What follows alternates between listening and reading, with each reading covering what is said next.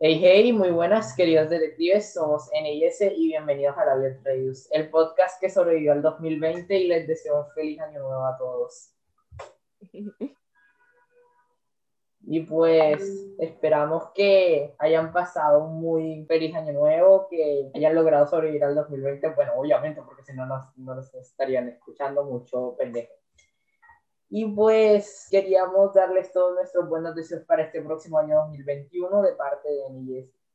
Y pues volvemos con el primer episodio del año de la sección más grande de todo este podcast, que es Analizando A, en donde tomamos un anime y lo analizamos en sus aspectos positivos, neutros y negativos. Y pues como ya la S lo spoileó en el capítulo pasado... Me puedes culpar, me puedes culpar. Ah, bien. Que si no lo han ido a escuchar, pues vayan a escucharlo. Pues, como ya la S lo spoileó, esta semana vamos a hacerle el análisis a Yamada Kun y las siete brujas. Entonces, Yamada Kun to Nananino Mayo, o Yamada de las siete brujas, también conocida como Yamayo. Sinceramente es un nombre bastante largo. Es un manga escrito e ilustrado por Miki Yoshikawa. Este recibió una adaptación al anime en Japón en 2015, contando con dos episodios para después ser transmitido y doblado en Latinoamérica por Crunchyroll. Esta sigue la historia llamada Ryu, un chico problemático, el cual, tras un accidente cayendo de las escaleras con su compañera Urada Shiraishi, descubre que tiene poderes para cambiar de cuerpo. Este se une al club de estudios sobrenaturales y, junto a estos, intenta descubrir el misterio de las siete brujas. Bueno, pues ya sin nada más que agregar, pues ya empecemos. El primer aspecto positivo que queremos tratar en este episodio, como siempre, es la animación.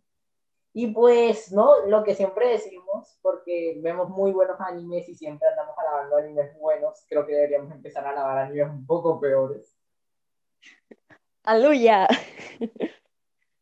así somos, así funcionamos. Entonces, pues, más o menos como siempre la animación está pues, bastante fluida, no se siente tan acartonada y pues los fondos son bonitos, todo lo que quieras, la ambientación también es bastante bonita. Sí, todo está bastante bonito, hermoso. Pues sí. Técnicamente eso es todo lo que tenemos que hablar con respecto a ah. O sea, no es una animación que uno diga, uff, qué hermoso tipo Your No, no es tipo eh, El Castillo Vagabundo. Que para 2004 tenía mejor animación que muchísimos animes de este año. Bueno, es verdad, es verdad. Tiene, hay, demasiada muy, hay, hay demasiada buena animación. Llamada tampoco es la super animación como ya mencionó N, pero sigue siendo una animación bastante decente y bastante bonita. Y pues ya, eso es todo lo que queríamos mencionar en este punto. Así que el siguiente punto que queríamos mencionar pues es el doblaje, porque sí, nosotros nos vimos llamada Kun y las siete brujas en doblaje, no nos lo vimos en japonés subtitulado. Yo sí me lo alcancé a ver, pero porque yo me lo vi en su época. Sí, que nos merecemos todos sus insultos. Sí, güey. Más o menos el reparto de doblaje tiene muchísima experiencia, como lo es el actor de doblaje de Kentaro Tsubaki, que muchos lo recordarán por su voz de Legoshi en darse en el doblaje latino de Bueno, vengo a resaltar el nombre de los siguientes actores de doblaje, porque tenemos a Alejandro Orozco, que tiene un historial bastante grande en, el anime, siendo las voces de Baby en Baby Driver, que es la película favorita de N, Reiki Sodo en Beyblade Metal Fusion y Beyblade Metal Masters. Espérate, espérate, espérate, espérate, espérate, ¿A quién de Beyblade Metal Fusion? Reiki Sodo. Me suena, me suena, pero no. Técnicamente Beyblade Metal Fusion entra en, entre uno de mis animes favoritos y todo. Pero bueno, continúa, continúa, Tenemos a Usopp en One Piece, Sasori en no lo estoy pronunciando bien, siendo que lo estoy pronunciando mal. Sí, sí, sí, lo pronunciaste bien, lo pronunciaste bien. Sasori en Naruto Shippuden, Koga en Kenichi, Misura en Naruto, Baron Leltoy en Bakugan, Gon en Beast Fighter, la pronunciación en inglés, Dios mío. Riku Kaitanaki en iShield 21, Satoru y voz adicional en Inuyasha. También tenemos a Neptunemon y Blasmon en Digimon. Fusion específicamente. Silene de la Guadaña de la Muerte en Los Caballeros del Zodiaco, Milo de Escorpión en Los Caballeros del Zodiaco del Alma de Oro, Gustav en Seven Deadly Sins, Ryu Yamada en Yamada y las Siete Brujas.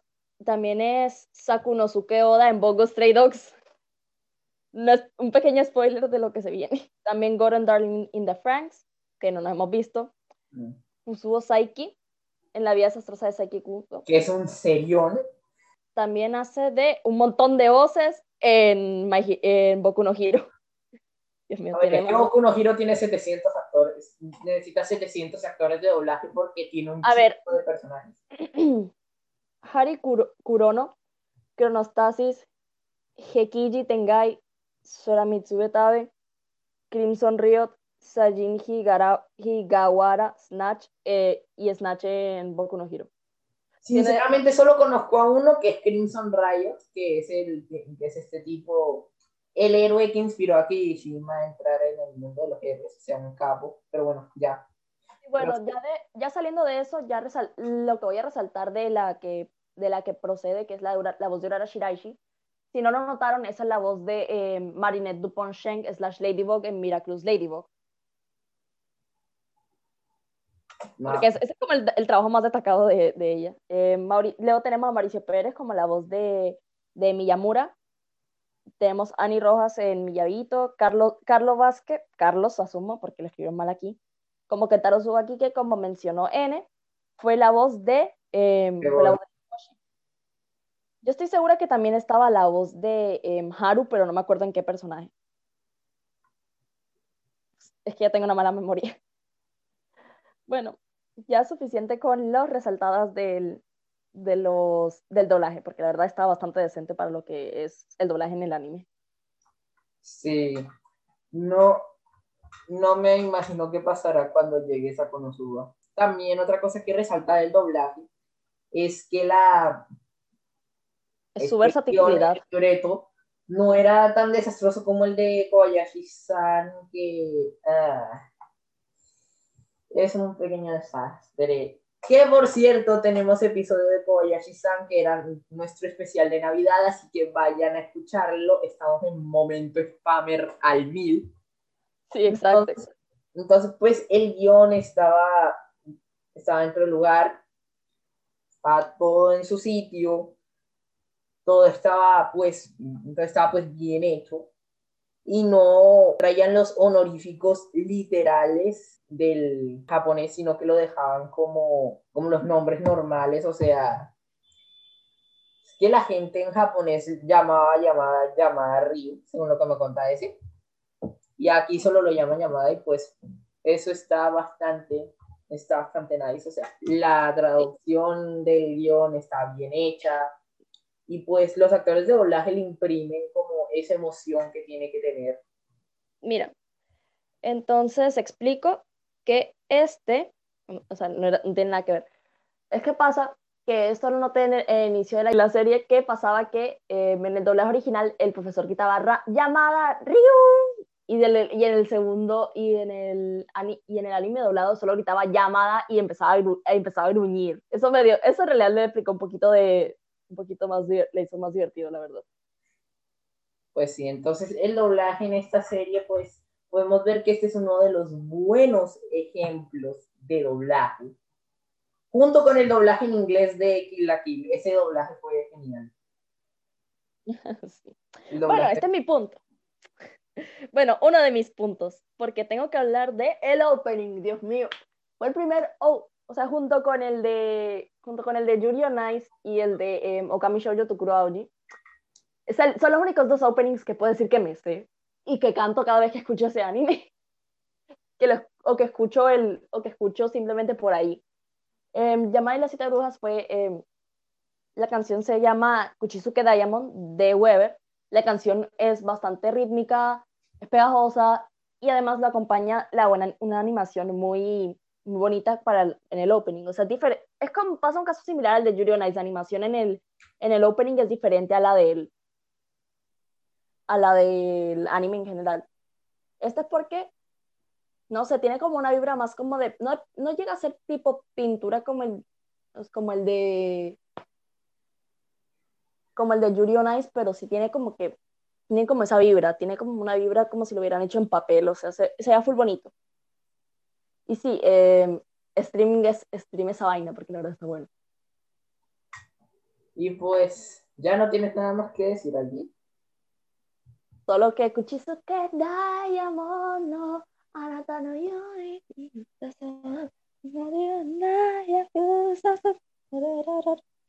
pues sí, entonces pues ya sin nada más que tenga ese que agregar sobre el opening que, a ver, sinceramente el opening no es que no me haya gustado, pero... Tampoco tiene su emoción como yo. Ajá, aparte de que el, aparte de que el ending sí, el ending sí no lo pude escuchar, el ending me lo tuve que saltar. Me pareció la cosa más castrante de la historia, o sea, la vocita esa que tenía... No. Hubiera sido un poquito más deep, probablemente le hubiera gustado. Sí, probablemente sí. Pero sabemos que, él, que su ending, que él tiene un bias con el ending de también de Pony Girl Senpai. A ver, tengo un bias con muchos endings de muchas series. Pero sobre todo con el de con el opening, el ending de Pony Girl Senpai. Que de paso hicimos ya, le habíamos hecho un capítulo especial. Y también habíamos, y habíamos mencionado el anime que estamos hablando hoy en ese episodio porque yo le encontré similitudes. Y sí, o sea, no similitudes como que en todo, sino como que tenían, tenía como bastantes cosas curiosas que, y similitudes con, el, con los poderes específicamente. Así que vayan a escucharlo, ya lo saben. Y también, es, y también escuchen el, el ending de Bonnie Girl Senpai porque la verdad sí está bueno. De para. Bueno, entonces ahora sí continuemos con, continuamos con el siguiente punto que es llamada. Este es un pequeño punto que le queríamos dedicar pues al personaje de llamada porque sentimos que funciona muy bien como protagonista de la serie. O sea, vamos a mencionar su evolución de personaje pues en el siguiente punto. Pero, Pero la función que tiene como protagonista de la serie se cumple de una forma apropiada porque que pues sabe llevar las riendas de su serie sin ser él el único que las lleva. Exacto. O sea, él es como un eje central, pero no completamente central, pero no completamente central, porque... Es el, el eje central, pero no es el centro del universo. Ajá. O sea, funciona para mover la trama, pero necesita de sus secundarios y ayuda a sus secundarios a crecer. Sí, además de que más o menos sí, sí, bueno, continúa lo que ibas a decir. No, que o sea, que siento que en sí es algo que hizo bien en realidad de el anime, que fue que eh, no le hizo un, quiero decir, un Deus Ex Máquina, un Gary Super, un, un Deus Ex Máquina en los poderes de, de llamada, porque en sí, de hecho tiene un buen manejo con los poderes, no le da como que un excesivo no le da como, o sea, no le da como un excesivo, no hacen los poderes muy rotos, o sea, tienen todos como que una limitación. Por ejemplo, que no pueden funcionar con, con las brujas, que este, no se pueden, no se pueden utilizar de dos poderes al mismo tiempo, cosas así. Entonces, entonces más o menos lo hicieron un personaje normal, o sea, no lo hicieron como un dios que puede utilizar pues todos los, o sea, no lo hicieron un dios, no lo volvieron un personaje muy roto con todos los poderes que tuvieron, con todos los poderes que existen en la serie. Y al mismo tiempo sabe cómo manejar la serie cómo llevarlo a un ritmo que tú lo sientes bien. Porque, o sea, no es que tú vayas capítulo a capítulo encontrando una nueva bruja, hay, hay mini arcos de toda la serie y llamada los maneja bastante bien, o sea, tenemos el arco de Shiraishi que es pues junto con el arco de las junto con el arco de la séptima bruja de los más largos de todo de todo el anime. Y pues tú lo sientes, tú lo sientes bueno porque Llamada se sabe mover en todo el arco y pues ayuda a sus secundarias a crecer, como lo son el caso de como lo son el caso de Shiraishi y también de Miyabito. Tenemos pues el arco de Oda, de Nene Odagiri y pues en el arco de cada bruja ayuda a sus secundarios pues a tener un poco más de participación, a ser un poco más relevantes. Pero Salvo por Meiko, pero tenemos que hablar de eso después. Pues sí, pues sí, pues sí. No, también quiero hablar de cuántos, cuántos protagonistas puedes decir que también son el alivio cómico de su serie. O sea, en sí... Déjame ser feliz. porque en sí... en sí es que el protagonista se le, o sea, si viene el, el protagonista se le da como que, o sea, hay, hay, protagonistas que no son tanto el alivio cómico, sino como que existen ahí siendo serios, siendo el protagonista y el alivio cómico se lo dejan a los secundarios. Pero, ay, no, Dios mío, a Yama le pasa de todo en este anime. Y uno se ríe por, o, se, o se compadece por llamada por todas las desgracias, o se ríe de sus desgracias. o sea, la verdad es que pasa eso. No, sí, o sea, imagínate. más o menos un caso muy similar al que pasa de Shinji, pero en un caso contrario. Porque, a ver, una persona normal puede tener dos reacciones hacia Shinji. O se compadece de Shinji o se queja de Shinji. Pero bueno, eso ya irá para... O las dos al mismo tiempo. No sé cómo, pero, pero a veces pasa. Ok, bueno, pues sí. Pero eso queda ya más para el remake del episodio de, Evangelion. Que tenemos un episodio de Evangelion ya montado, pero no lo escuchen, por favor, es horrible. Sí. En sí, episodios que no, que no deberían escuchar está con Díaz. Eh, Death Note. Aoharu Ride. Tenemos, tenemos, que hacer muchos remakes, perdonen. Bueno, pero los cinco más urgentes son Death Note, Aoharu Ride, Guías Evangelion y el primer aspectos técnicos. Así que pues, esos ya quedarán para el, primer aniversario del podcast, pero bueno, ya. Entonces, pues sí, Yamada es un personaje que sirve como protagonista porque ayuda a crecer a sus secundarios, sabe cómo mover la trama, no se siente pesado ni aburrido. Y aparte también, pues, a ver, es un alivio para el tipo de protagonista que tenemos generalmente en el shonen. Que por cierto, que por cierto, protagonistas que sirvan también como comic relief, Edward Elric de Full Metal Alchemist. Sí, también, o sea, no es tanto, este es como un alivio cómico, pero porque los por los comentarios sarcásticos sirve también este eh, Sakuta, la verdad sí lo sentí, era divertido ver eso. Es que yo tengo un humor muy sarcástico, me gusta, me gusta como esa clase de humor, como que, más bien burlándose de la otra persona y, es, y él lo manejaba y a mí me quedó gustando entonces, así que, ajá. Pues sí, pero bueno, ya, continúo. Bueno. Antes de seguir el fangirleo con llamada, lo puedo seguir después. Pues sí, pues sí, pues sí. Siguiendo con llamada, hablemos del desarrollo de personajes. Pues sí, entonces, aquí primero vamos a hablar de Ryo Llamada porque obvio es el prota. Entonces, y acabamos de hablar de él. Pues sí, entonces, técnicamente vemos que al principio Yamada es un ser, Yamada es como una persona muy problemática, muy despreocupada, como que solamente quiere como encajar sin que nadie lo note ni lo conozca. Y pues ya cuando va interactuando con sus secundarios, como que va empatizando con ellos y estos le van ayudando a crecer a medida, a la vez que los va ayudando a crecer a ellos haciendo que ya haciendo que se vaya siendo un ser un poco más civilizado para que al final termine la serie pues con sus amigos y todo, pero sin sacrificar esa parte de él tan sarcástica y tan humorística, o sea, empieza siendo el típico estereotipo de delincuente juvenil que no tiene futuro para terminar siendo una persona un poco más civilizada. Sí. Bueno, por ejemplo, o sea, esto pasa porque hay una esto no podemos dar cuenta porque está la conversación con Ushio y Garashi, entonces, Yamada y Usho se conocían y de hecho em, podría decirse que eran los únicos amigos que tenían ellos entre sí. No sé qué tenían en ese lugar. Eh, Yamada era el único amigo de Usho y Usho era el único amigo de Yamada.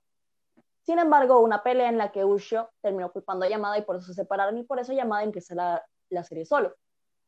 Sin embargo, sabemos qué pasa en esa serie. Y esa serie significa se caen de las pinches escaleras y ahí se hicieron amigos. es que en esa, en, esa, en esa escalera se hicieron muchos amigos. Demasiados. bienvenidos a las escaleras de nuestro colegio. Por dos. Sí, güey. Bueno, pues, ya continúa. Después, o sea, nos faltó poner un punto, las escaleras, las benditas escaleras donde empezó todo. Sí, sí, sí, sí, sí. Sí, bueno. Ahora sí, ya siguiendo con el, con, el, con la trama. Llamada es un ser que empieza o sea, como dijo N, empieza como un delincuente, em, en que en realidad después descubrimos que no quería ser un delincuente en esa escuela por obvias razones, pero terminó convirtiéndose en uno, y mientras que el otro amigo suyo se vuelve un simp, es la verdad. Después hablaremos de eso. Ese tipo es muy simple. Entonces... Este güey es muy simple, literal llegó en una parte del de, en un episodio, creo que fue el 6, el 7, no me acuerdo. O sea, cuando ya terminó todo el arco de, no, de Noah Takigawa. Eh, llega, o sea, literal llega y es como que llamada le... Ok, aquí claro, en, en la sección en la sección fangirl de ese va a haber vainas de cómo este anime todo el mundo se ha besado con todo el mundo. Pero el caso es que entonces, eh, para ver el futuro, llamada besa a este, a este Ushio y le dice que, que le va un beso indirecto a Nenodagiri, que es, que es, la, que es por, el por la bruja que él está simpiando, y aunque es entendible porque la, la bonita china sí está bonita. Aparte de que tiene el poder de cautivamiento. Exacto, entonces le tiró, literal le tira un pan de... Un de pan con, pan con yakisoba. De, de, paso, este anime te deja ganas de comer pan con yakisoba. Entonces le tira un pan con yakisoba y queda como que... ¡ah! Entonces es como que... Súper simple. Sí, aparte de que también durante el arco de Neno Dagiri el tipo está como que súper molesto de que Yamada tenga que besar a Neno Dagiri para poder anular su poder. Poder anular el enamoramiento que tenía ella con él. Entonces, es como que, amigo, se te huele los simpa a tres kilómetros de distancia, por Dios. Ese tipo inventó el concepto de simp antes de que se volviera popular. Bueno, hay muchos personajes que inventaron el concepto de simp. fin el humano como en las primeras temporadas. Sí. Pero bueno, ya. Continuemos con Urara Shiraishi, que más o menos tiene una evolución muy similar a la de a la de estos a la de estos manes, a la de Sakurai Shinichi, el de Sakichania o uno que habíamos mencionado antes que no recordamos el nombre. Pues sí. Lo habíamos, lo, lo, habíamos, lo habíamos hablado antes. Y también lo tiene Kaede, ahora que me doy cuenta, Kaede de Bonnie Es por eso, creo que por eso que fue que lo dijimos. Ajá. Aparte de que también vayan a escuchar el episodio de Usaki Channel. Siento que este episodio se va a llamar Analizando a Llamada Kuni las siete brujas. Y un montón de auto-spam. Exactamente. Pero bueno, entonces continuando con esto, si no saben lo que es el, el camino del introvertido, pues aquí se los explicamos ya como lo hemos hecho en repetidas. Antes de seguir, antes de seguir, este es un concepto que nosotros nos inventamos un día porque eh, no había otra palabra para referirse y podría decirse que es como, vamos a, y podría decirse que es una, que es una, una rama del camino del héroe, pero sin el héroe teniendo que volverse un héroe. Exactamente. Entonces, más o menos, si vemos al principio, Shiraishi era técnicamente una esclava del estudio. Atentamente, N, antes de conocerme. A ver, yo antes de conocerte no era un esclavo del estudio, yo antes de conocer... Era un esclavo de tu computador. Y de la aceptación social, pero bueno. Sigo siendo esclavo de mi computador, pero ahora ya no necesito de la aceptación social, tanto como la necesito. No, solo es mi esclavo. Eso suena muy mal, cállate. sé que suena mal. Esa es la idea. Ah, bueno, entonces, entonces bueno, continuemos. Entonces, como dije, Shiraishi era una esclava literal de los estudios, era la típica niña excelente a la que todos, a la, que todos apuntaban, o sea, la súper bien portada, la que tenía de las mejores notas del académico. Sí, de hecho, en el primer episodio hasta, hasta llamada, el profesor dice, llamada porque no puede ser como ella, y el modo, joder. Entonces, pues, a medida que a medida que Yamada y Shiraishi van como interactuando, entonces podemos ver que podemos ver que ella se va como abriendo hacia Yamada. Y pues es ya cuando, es ya creo que en el episodio 4, que es cuando el presidente del Consejo Estudiantil como que le pide a Yamada que idea llamada o a los dos contenientes del para presidente de Consejo Estudiantil, o sea, Odagiri y Miyazaki, que... Miyamura. Bueno, Miyamura, eso, Miyamura. Que Ahora quiero saber tú qué, qué piensas porque el otro, el otro día estábamos hablando de, de María, o sea, de, de María Salushima y me dijo María Takigara. María Tachibana, ok. Perdón, es que yo confundo los, que yo confundo los, los nombres de... Yo confundo los apellidos japoneses. Entonces, pues pues ya continuando con lo que iba a decir, entonces.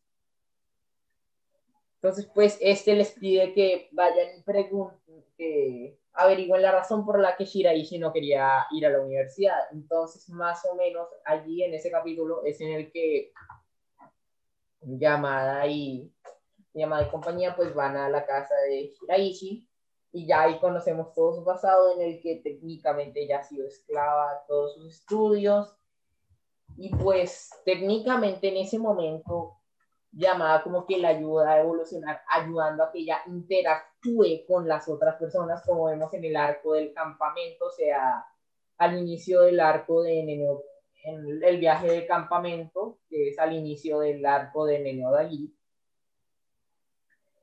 Y después, este, y pues ahí vemos que empieza a interactuar con muchas más personas, también vemos que se va haciendo amiga de las otras brujas y de que ya está empezando a disfrutar más vida, por lo que entonces podemos decir que tuvo una evolución de pasar de, de ser una introvertida esclava de los estudios a ser una persona como que mucho más alegre y mucho más sociable. Más o menos. N casi se, N casi se emputa la, la vez que estamos en el. En el cuando, cuando descubrimos el secreto de, de Shiraishi de porque no quiere ir a porque no quiere ir a la universidad, en casi se emputa.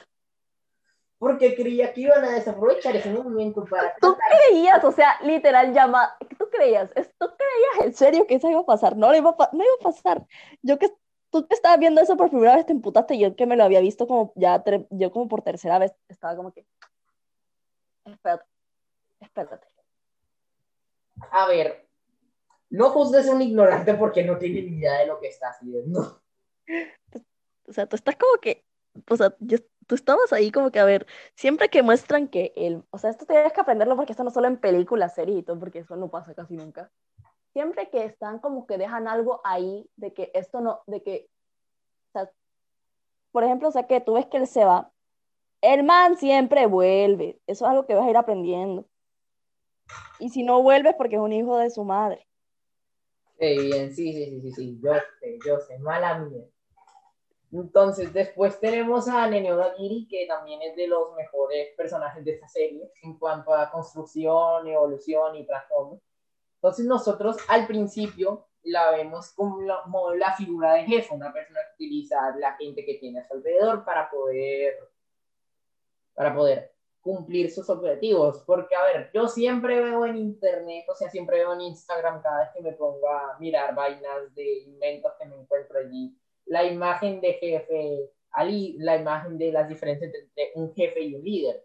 Entonces, técnicamente yo me acordé que, ten, que Nene Odagiri tiene una transición de una jefa a una líder, porque antes pasó de, de usarlos a todos como una como una herramienta para poder progresar, más específicamente a Ushio, el cual no solo era usado, sino que se dejaba usar el muy simp. El señor era demasiado... De hecho, hasta el final de la serie es un simp, porque literal ella le quita el hechizo y es como que, estoy enamorada de ti. Es como que... Me frustras. Es un simp, pero... Pero te aprecio.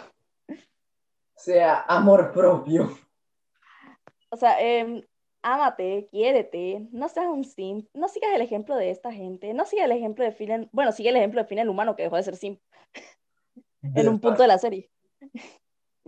Pero bueno, de resto, em, no seas simp, quiérete. Si la morra no te hace caso, ábrete. Ábrete, porque ya después de eso puedes pasar a nivel acosador y eso ya está horrible. O sea, no pases a, no pases a nivel Juno Gasayo, ¿ok? Sí, no pases a eso. Eso, eso es ser simp, pero de mala manera. Eso es ser simp, acosador y asesino serial, todo con... Y eso es ilegal en muchos países. aparte, tenemos episodio de Mirai y también continuamos con el spam, pero a tope. Y si quieren, vayan a escuchar. No, no, no, es, no, es, no es Mirai Nikki, es Evangelion del chino. Eso es. Vayan a verse el episodio de Mirai Nikki alias Evangelion del chino, que ahí explicamos por qué lo llamamos Evangelion del chino, así que ya continuamos, continuamos. Entonces, pues ella va teniendo como su progreso, como su progreso, como que rehusándose a participar con llamada, con llamada y el grupo del Club de Estudios Sobrenaturales, porque a ver, ahí estaba, está su directa competencia para el tema de la, de la presidencia, que era Miyamura. Pero al final, ya en el arco de la séptima bruja, que son los últimos cuatro capítulos, ella empieza a colaborar con Yamada porque es la única que a porque fue la primera que él desechizó de la eliminación de los recuerdos que le aplicó Rika Sayonji, que es la séptima bruja, que Dios no quiere y, nos, y venga y nos borre los recuerdos. ¿Qué pasa si nosotros alguna vez nos enamoramos? O sea, esto, esto fue una parodia de algo que yo vi en el de, de Bonnie Girl Senpai que mandó N, que era, ¿qué pasa si nosotros conocimos a las siete brujas, pero nos borraron la memoria? Sí. El que yo le mandé es, ¿qué tal si todos alguna vez subimos una malla en nuestros días, pero simplemente la olvidamos? Desde ese día no volví a ser el mismo. Sí, sí, güey. De paso, quiero agregar, ya que estamos en esas, eh, un breve paréntesis que se me olvidó mencionarlo en el cosito de llamada. Tenemos una bonita frase de llamada que es: Se pelea con el alma, no con el cuerpo. Río llamada 2014. No es como 2015. no, pues lo que pasa es que este es, eh, es que ajá, eh, Ito le roba el cuerpo porque intercambia de cuerpos. Hay que, después se lo contamos mejor. Y el señor, y, y ella se mete en una pelea y ella y gana él con el cuerpo de la de la de Miyabi y ella y ella le pierde le pierde, pierde muy fácil y ahí se dan cuenta que yo creía que con el cuerpo de llamada iba a ganar y es como que se pelea con el alma, no con el cuerpo. Exactamente. Entonces, pues ya como íbamos diciendo, entonces ya en el arco de la séptima bruja es cuando Neno Dagiri pasa de ser una jefa a una líder, que es que ella empieza a colaborar con todos por un objetivo en común, que era pues todo el tema de reunir a las siete brujas para pedir el deseo de que todo vuelva a la normalidad. Y pues ya eso era todo lo que queríamos mencionar de Nene Dagiri, que sinceramente es el personaje con la mejor evolución de toda la serie. Entonces luego tenemos a Rika Sayonji y a Noa Takigawa, que son dos evangelizaciones bien hechas. Dándoles contexto, Rika Sayonji es la séptima bruja y tiene el poder de borrarle la memoria a todo el que entre en contacto con ella, aunque no lo puede hacer más de una vez tipo el, el guías de Lelouch en Guías, que no vayan a escuchar ese episodio, por favor. Van a terminar con embolia cerebral. Sí, güey. Proceder a, proceder a analizar bien Code Sí, sí, sí, sí, sí. Entonces... le, debemos, le debemos un horario con todos los remakes. Eso, eso se va a saber después. Más o menos. Entonces, más o... Entonces, pues, como decía Rika Sayonji, tiene el poder de borrar la memoria. Entonces, ella como que no interactuaba con nadie porque nadie se acordaba de ella debido a su poder. Entonces, ella luego fue acogida por el presidente del Consejo Estudiantil, que, con fact, hacía parte del club de estudios sobrenaturales con la hermana de Miyamura, Leona, la cual es igual. ¡Chan, chan! Plot twist. Entonces, pues, ellos descubren el nombre de la séptima bruja, Ahora que lo saben, les van a borrar la memoria. Ajá. Pero entonces Leona logró escapar y no volvió a la escuela después de ese día, pero al presidente le borraron la memoria. Entonces, técnicamente se me hace algo irónico que te borra la memoria y te, le borras la memoria y él te acepta. Así que ya lo saben, amiguitos. Entonces, pues ella es por eso que que colaboraba con el presidente para cumplir su deseo, que era borrar la llamada porque era el estudiante más problemático de toda la academia. Entonces, ¿qué pasa? ¿Qué pasa? Este llamada llega y le dice, le dice que por favor colaboren con él, que colaboren con él para poder reunir a todas las brujas y pedir que todo vuelva a la normalidad. Entonces ella se niega, pues por las razones que establecimos anteriormente, de que el consejo estudiantil la aceptó como era y todo. Entonces, pues más o menos llamada allí le dice y la ayuda a evolucionar más o menos de la misma forma que lo hizo con Shiraishi. Técnicamente ayuda a evolucionar de la misma forma a la primera y a la última. Entonces, pues, se me hace algo irónica, pero bueno. Curioso, ¿no? Pues sí. Entonces allí es cuando Leona hace, eh, dice que Leona es, allí cuando Rika Sayonji se da cuenta de que lo que dice este tipo, lo que dice llamada es verdad y que ella puede colaborar con ellos para así poder lograr tener muchísimos más amigos. Entonces, pues ella solo les pone una condición, que es que Leona, es traer a Leona para poder borrarle sus recuerdos por todo el tema del orgullo de bruja. Y pues allí es cuando se ponen a Rika Sayonji de su lado y todo. Pero esta sí es una evangelización bien hecha y en el momento adecuado porque tienes una base del pro tienes una base de cómo era la persona antes y cómo la evangelización la ayudó a crecer como personaje.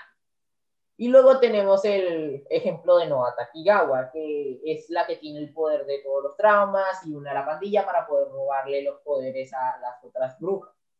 Entonces, pues su poder también es como bastante perjudicial para ella, casi tanto como lo era el poder, casi tanto como lo era el poder de Rika Sayonji, o como el de María Saroshima, que de ella vamos a hablar más adelante.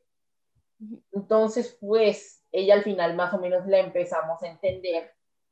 O sea, pasa de ser una villana netamente que quiere tener todos los poderes de las brujas para así llegar a la... para así poder tomar el control de la escuela. Y siendo la responsable de tres buscapleitos y todo, todo. Entonces, más o menos a medida que va avanzando el arco de la su arco, que es, un, que es uno de los arcos más largos, porque generalmente los arcos son bastante cortos, más o menos tipo Kuroshitsuji temporada 1, que esta vez no vi a ese quejarse la longitud de los arcos. Ah, ya dije que, yo dije que, yo dije en el, en el análisis de Kuroshitsuji que al que no le gusta la, al de Kuroshitsuji Book of Circus es que al que no le gusta la sopa le dan los tazones. Que por cierto, esos dos episodios sí están buenardos, así que vayan a reproducir, así que vayan a escucharlos. Seguimos con el spam fuerte, papá. O sea, eh, esto va a ser una hora de, va a ser, este análisis dura dos horas es porque duramos dos horas haciendo spam. ah, sí, qué buen servicio. Entonces, pues, más o, entonces, pues, más o menos continuando con, continuando con esto, entonces, a medida que su arco va progresando, nosotros vemos cómo es todo el trasfondo del poder, porque antes creíamos que era ella podía ver el pasado de la gente y manipularlos de esa forma, pero ella lo que veía era en sueños los traumas que estos tenían. Entonces, después de ver el trauma que ella tenía, que la habían dejado encerrada. Y, que no solo eso, que se lo unió. Pero a ver, lo que le dijo llamada, sinceramente, sí fue muy de laica voz, por Dios. O sea, que haya aguantado tanto sí es una proeza. O así. O sea, imagínate, o sea, uno se está, uno se está orinando y ahí uno siente que ya, se, que ya no aguanta, ya no aguanta y, y lo suelta todo. Entonces más, entonces, más o menos después de eso ya logramos entender que, aparte de también tener todo el contexto de lo que le pasó a los tres amigos de la vieja, entonces, tras tener todo el contexto este, logramos entenderla mejor y pasa de ser una villana a ser tan simplemente una persona no poco comprendida. Entonces fue una persona incomprendida que estoy diciendo. Entonces, pues. Ya estaba pensando en eso. Entonces, pues ya al final, ya con todo el tema del festival este en el arco, en el arco anterior al, al, arco final, que es el mejor arco de la serie. Bueno, bueno, pues sí, entonces esta pasa de ser como una villana a ojos de llamada a ser una persona pues incomprendida y ahí la ayudan como a relacionarse mejor, aunque queda teniendo como una especie de fetiche con llamada, cosa que no entiendo. Que por cierto. Todos, esta, se supone que a ver, eh, uno ya sabe que Yamada y Shiraishi van a terminar juntos porque eh, bonita vida, pero esta cosa se supone que es un harem. Sí. Para que se, se aclarar. Sí, entonces más o menos, una de las, más o menos una cosa que no, que no tiene nada que ver, pero que quiero mencionar, el inicio del primer capítulo del arco final con Shiraishi y Eito vestidas de maids. Es lo mejor que, es lo mejor que me pasó en esta serie. Eh, em, para el que no sepa y no conozca Bonnie Girl Senpai o Kuroshitsuji, em, después, de, después de un tiempo, nuestro querido N desarrolló un problema con respecto a los muslos. Bueno, bueno, con respecto a los muslos y con los trajes de maids, que sinceramente me parecen adorables. Entonces, más o menos por eso. Entonces, más o menos, entonces, pues sí, esos son dos ejemplos de personajes que tuvieron una buena, una buena evangelización y que se pasan en el lado prota, pero con sentido común. Hay un personaje que tuvo una evangelización malísima, pero malísima de verdad, pero eso lo mencionaremos después en los aspectos negativos. Entonces, también tenemos otros personajes que no entran dentro de la categoría de desarrollo de personajes, pero ahí los tenemos, que son los personajes catalizadores, que son María Sarushima y Leona Mikami. María Takibana. Bueno. Estoy aquí para recordarte todas tus desgracias, N. Él está muerto, no van a adaptar el resto del manga de Kuroshitsuji, no va a salir la siguiente temporada llamada Kumi las siete brujas. Por partida doble, niña, por partida doble. tampoco, tampoco me estoy metiendo con nada. Yo no me he metido con esto, solo me metí con la María Taquibana. ¿Tú por qué me tienes que destruir todo lo que quiero? espera, no te destruyas a ti mismo, eso es lo único que no quiero que destruyas. De pana. Bueno, entonces continuando. A María Serushima la metimos aquí porque, a ver, primero no tiene mucho desarrollo, su background es más o menos algo flojo, pero aún así, pero aún así como que es un personaje catalizador porque técnicamente ella indirectamente activa, o sea, ella técnicamente es la causante de que todo el último arco, o sea, el arco de la séptima bruja y la batalla intensa que tienen el presidente del Consejo Estudiantil y llamada por ver quién logra conseguir a todas las siete brujas primero, es causado por ella. Bueno, un poco contexto, porque yo lo quiero decir, porque usted lleva hablando como media hora. Dale. Entonces, eh, quiero dar el contexto. Tenemos entonces, tenemos a las siete brujas primero expliquemos eso. Después tenemos a estos dos personajes que no son brujas, pero tienen poderes. Tenemos a Yamada, que es nuestro protagonista, que puede copiar poderes, y luego tenemos a Shinichi Tamaki. Si lo pronuncio bien, ¿verdad? Pues sí. Que tiene el poder de robar poderes. Eso se sabe debido a que este ya hizo algo previamente con Mikoto Azuka. Que esta sí es Azuka y no Asuka. Eh, que es el poder de la invisibilidad. Ella perdió su poder gracias a este señor y pues em, también un poquito de contexto con respecto a su poder. Su poder, em, si ves si le roba el poder a alguien más, pasa que adiós, chao pescado al poder y, y ajá, y ajá, se se va para otra bruja o no me acuerdo si era exactamente para la misma bruja o si era para otra bruja. En cualquier caso, el poder ha transferido y se queda con el otro, con el poder de la otra, de la persona que se lo robó. Esto me, esto me tiene un hoyo esto me tiene un poquito en un hoyo legal. Sí, llamada y... Ah, espera, no, caso de, caso de las brujas. Porque estos dos se besaron, pero no afectó ni el... Pero, pero ni llamada copió el poder de invisibilidad, ni Chinichi se robó el poder de copiar poderes de llamada. Así que, ajá, ya, ya tenía que hacer ese análisis breve. Pues sí. Entonces, pues ya al principio de este arco vemos que María Sarushima quiere perder su poder de ver el futuro porque ella quiere tener novio, el Inu. Entonces, pues, este recurren a Shinichi Tamaki para poder robar, el, para poder tener como la posibilidad de que ella no tenga su poder. Entonces, técnicamente, estos fueron con el presidente para ver qué se podía hacer. Entonces, este le dijo que iba a aceptar que lo iba a aceptar que esta María Saroshima perdiera su poder sí encontraban el nombre de la séptima bruja, porque si hacemos memoria ya habían encontrado el nombre de las primeras seis. Entonces, técnicamente el que lo hiciera se iba a ganar el puesto de presidente del Consejo Estudiantil. Y pues en el futuro, que ven? Este llamado... Después de, decirle, después de decirle todo el tema a María Sorshima, que esta lo besa, Ajá. Descubre el futuro que es que este Tamaki gana la presidencia y su secretaria era Shiraishi. Y el problema es que descubre que Shiraishi tenía el rostro que tenía cuando conoció, que era uno triste. Bueno, triste y solitario más que nada. Ajá, entonces este luego se da cuenta de que le gusta Shiraishi y todo. Entonces. Eso ya estaba claro desde el día que se conocieron. O sea, hasta fue, hasta fue su primer beso, o sea. Simón. Entonces, más o menos, ahí se forma todo el quilombo de que descubren el nombre de la séptima bruja, le borran, el, le borran la memoria a todo el mundo y pues ya luego es la batalla entre... Eso me lleva a preguntar, yo iba a decir que tantas personas le tocó besar a la tipa, pero luego me acordé que solo era tocarle la cara. Ajá. Entonces, pues, entonces, pues María Sarushima sirve como catalizador para el último arco, que es el mejor arco de toda la serie.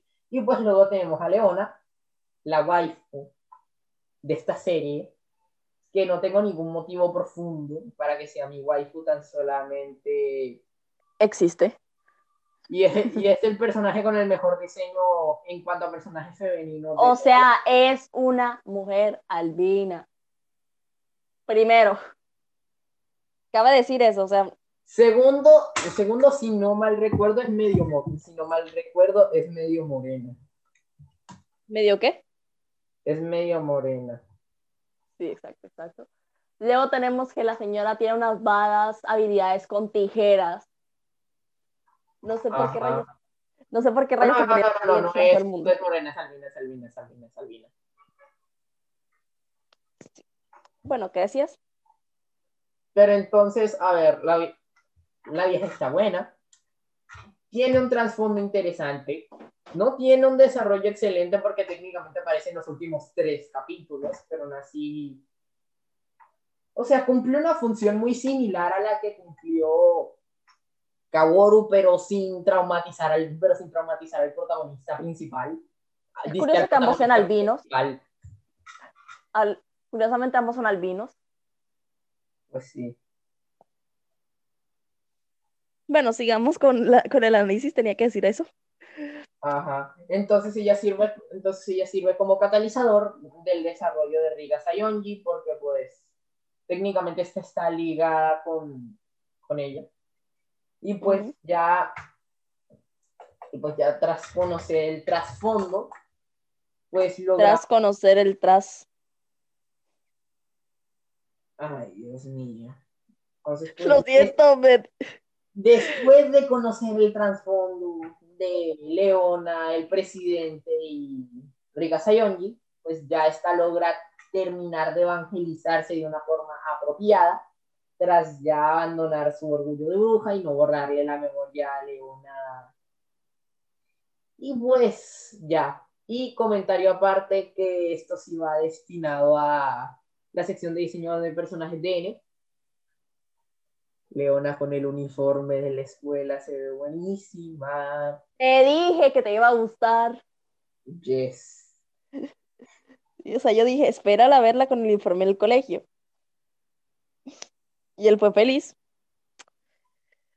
Bueno, eh, procedamos. Perdona por la interrupción. Ajá, no hay problema.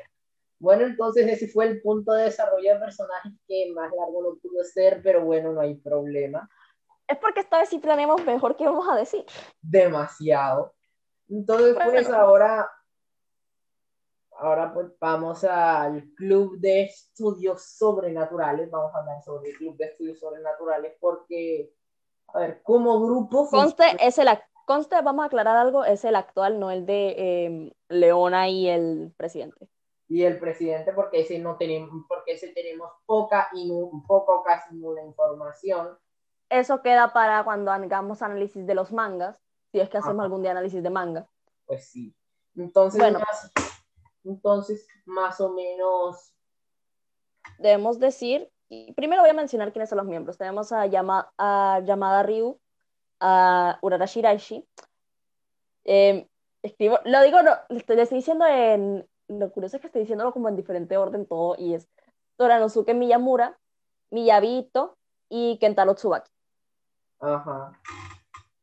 Ok, ahora sí, ahora sí ya procede a decir. Entonces, pues, técnicamente, en este, técnicamente en este anime, este grupo funciona pues muy bien y como concepto pues sirve bastante bien porque siempre hay una cacería de brujas y siempre está relacionado este grupo y pues también tienen demasiado carisma estos personajes, o sea, como grupo son muy carismáticos, o sea, la relación entre Miyamura y Yamada, que la va a mencionar ese ahorita en su punto de la sección Fangirl, evolución o fusión de la sección Fujoshi, Shipper y... Tengo muchas secciones. A ver, resumámoslo en sección fangirl porque si no luego la gente se va a confundir si alguien escucha esta sí, bueno, entonces tenemos que, entonces específicamente, voy a ir contando brevemente cómo es que todo el mundo se unió eh, a este grupito. Tenemos entonces a Yamada y a Shiraishi em, intercambiando de cuerpos eh, a donde dé lugar. Miyamura los descubre en las bellas escaleras, que sí, después le deberíamos, debimos haber dedicado un punto a las escaleras, pero no. En cualquier caso, eh, Miyamura convence a Yamada de que, o sea, de, de que se de que se debería meter al club porque, este, porque aquí pueden intercambiar de cuerpos bastante rápido, bastante sencillo. Y nadie los vería. Exacto. Y después pasa que, y después pasa una de las mejores escenas de las cuales voy a hablar en mi sección. Pero el, el caso es que luego tenemos que, después de eso, eh, al saber que el Club de Estudios Sobrenaturales abre sus puertas, entra Miyabito. Hay un modo, hola, ¿qué haces? Me quiero meter porque ella aparentemente está interesada en lo sobrenatural y además quería ser popular. Eso, eso hace parte de su arco. Que la bella señorita quería ser popular y felicidad total, alegría, diversión. ¿Qué pasó? Resulta que estaba mintiendo, que como que mintiendo para ser popular, entonces se mete en un problema en el cual termina involucrado llamada y por eso eh, se termina metiendo al club. Después procedemos a el último miembro, o sea, el, que se mete más tarde, que es como en el, se mete como en el capítulo 4, en el cuarto quinto capítulo, o sea, antes del arco de, de Noah, tenemos a, Kento, Kentaro Tsubaki. Bueno, el caso es que este aparece justo, justo casi al mismo tiempo que María Sarushima. Pasa porque ellos son amigos y por qué rayos se besaron, no sé. Simplemente él está involucrado en, una, en, un, en un momento de clarividencia de María. Total, ajá, em, descubren que él, iba, que él iba a quemar la escuela antigua y entonces ahí empieza. Sin embargo, su razón para meterse al club es porque le gustaba Shiraishi, cosa que a Yamada obviamente no le gustó. Obvio. Eh, entonces, pues sí, em, de paso a este señor le gusta, le gusta hacer tempura cuando está frustrado. o sea, yo cuando estoy frustrado, yo cuando estoy frustrado me pongo a escuchar música, veo imágenes de Rey Ayanami. Yo hago, yo hago diarios, me pongo a ver ya hoy. Pero ¿quién escucha se pone a hacer tempura? conozco gente que conozco gente que para estresarse cocina, pero tempura específicamente. O sea, no lo entiendo. y encima lo hace en la escuela, encima lo hace en un lugar donde probablemente se queme todo. Ni siquiera en su casita. O sea, literal. No entiendo. No, I don't understand. bueno, entonces es que este grupo inusual de gente es lo mejor de todo. O sea, es una de las mejores cosas de este anime. Exactamente. O sea, los tipos tienen una relación genial, son muy carismáticos, son como que muy carismáticos, se ayudan a evolucionar como personas. Todos son tan diferentes, pero se entienden también. Lo mejor es, yo ahora es como que, eh, eh, eso lo tengo que hablar también, estamos en el segundo capítulo, eh, Shiraishi está modo como que, em, voy, o sea, cambian de cuerpo llamada y Shiraishi. Shiraishi en el cuerpo llamada se sienta a leer, y después se ponen ahí a todos a cambiar de cuerpo y Shiraishi. ¿Ya terminaron? Lit. Y uno se queda confundido de tantos intercambios de cuerpo. Exactamente. Entonces, pues sí, este grupo es bastante, es bastante nice y todo. Y pues es uno de los puntos positivos que queríamos resaltar en este episodio. Entonces, pues ahora pasemos al apartado de los ships, que es como uno de los más diversos que puede existir en esta serie, porque a ver, hay un cast bastante amplio de, la, de personajes femeninos, y también un cast moderadamente amplio de personajes masculinos, aunque técnicamente la mayoría de ships son con llamada. Pero todos sabemos que llamada se queda con Shiraishi. Y el que no shipea a Shiraishi con llamada tiene que ir a prisión. O bueno, no, no tan grave, no tan grave, al menos. No, simplemente, simplemente es como que tiene sentido. Es como cuando, es como cuando decimos que eh, Mai y Sakuta deben estar juntos. Obvio. Entonces, es como, entonces es como que, a ver, reiteando los chips, Shiraishi por llamada es un 10. Llamada por Odagiri, yo diría que es un 7, aunque sería una relación algo tóxica y como que ni tanto. yo me imagino a, Noah con llamada y llamada modo, qué patas. A ver, Noah con llamada no tiene sentido de ser, Noah con Otsuka no tiene sentido de ser, Noah con María Sarushima más o menos tendría sentido de ser. Um, yo me estoy imaginando ahora llamada con Miyamura, tiene mucho sentido. si, no si no tuviera, o sea, de nuevo, si no estuviera Shiraishi, ahí sí. Pero como está Shiraishi. Hoshi, por Dios. Güey, es que tú viste todo lo que pasó en ese anime. Pues sí, para que, pues sí, que negarlo. Entonces. Además, ellos entienden, es se entienden también que es extraño y se entienden también que, eh, esto es spoiler del manga, sorry. Eh, Miyamura se vuelve presidente del consejo y Yamada se vuelve su secretario. Cosa que jamás me esperé que sucediera y esperaba que Shiraishi fuera secretaria. Todos hubiéramos esperado que Shiraishi fuera secretaria. Ajá, pero bueno, entonces, continuando reiteando los ships, a ver, Sé que, sé que me falta alguien de las sé que me falta alguien de las brujas. Meiko. A ver, Meiko sí lo mencioné que no tiene sentido. Ah, eh, a, Azuka. A ver, los que no tienen sentido son llamada por Sayonji, eso no tiene sentido. Llamada por Azuka tampoco tiene sentido. Llamada por Noah tampoco tiene sentido. Llamada por Azuka tampoco tiene sentido. Los que mínimamente sí, quedan, los que mínimamente quedarían bien emparejados con Yamada serían obviamente Shiraishi, Nene Odagiri y María Sarushima, pero el mejor de todos es el de Shiraishi. Sí, es una relación muy bonita, hermosa, bella, divina. Em, sí, sí, eh, eso ya por las partes de los, eso sí, es el único, eso es como el único ship oficial. No, no, también, a ver, no sé por qué. Está Leona con el presidente, también está el presidente con la secretaria, pero ajá a ver, el presidente con el presidente con Azúcar no tiene sentido, el presidente con Leona se nos da trasfondo de la relación y sí quedaría bonito. Sí, em, yo me pregunto es que, ¿por qué rayo? Cosas que nunca, nunca sabré. ¿Por qué María versus Azubaki? Buena pregunta, doña. De paso, eh, Tsubaki Shiraishi no pega, no pega ni con chicle. Exactamente. Y también otro que y también otro que creo que no, otro que creo que no pega, pero así me gustaría verlo son Toranosuke y Miyavi. Sí, güey. No, pero es que yo estaba pensando que ellos iban a terminar juntos. Simón. Pero no. De hecho, creo que hasta creo que si, si hubieran mostrado más interacciones de, de Ito con Tsubaki, ellos hubieran pegado más. No sé por qué tengo como ese presentimiento que ellos hubieran pegado más. Sí, sí, sí, sí, sí, sí, sí, sí. Porque, a ver, este tipo... Porque, a ver, este No, Miyamura Low-Key lo estaba shipeando, era con Odagiri, porque era como que, no sé, mi mente estaba compensando un artículo de Enemies to Lovers. Sí, sí, sí, sí, sí, Enemies to Lovers. O sea, hay buenos ships en esta serie, lo que pasa es que puede que la gente se fije en los ships que no son. Es porque esto es como una especie de harem, como ya dijimos. Sí, sí, sí, sí, sí, sí, sí, sí. Entonces, pues ya después de los ya después de los chips podemos hablar ya ahora de la comedia, que ese creo que va a hablar un poquito más porque ya fue la que añadí este punto. Ah, bueno. Entonces tenemos la comedia. Es porque es porque en sí quería ponerlo de comics relief, pero ajá, como que en sí. En sí la tú también lo, tú ya lo pusiste, ¿de qué, hablas? Entonces, eh, hablemos de la comedia. Este anime tiene una comedia un poco interesante, un poco curiosa, y pasa y acontece que tenemos a esta gente, simplemente ponemos, ponemos un ejemplo.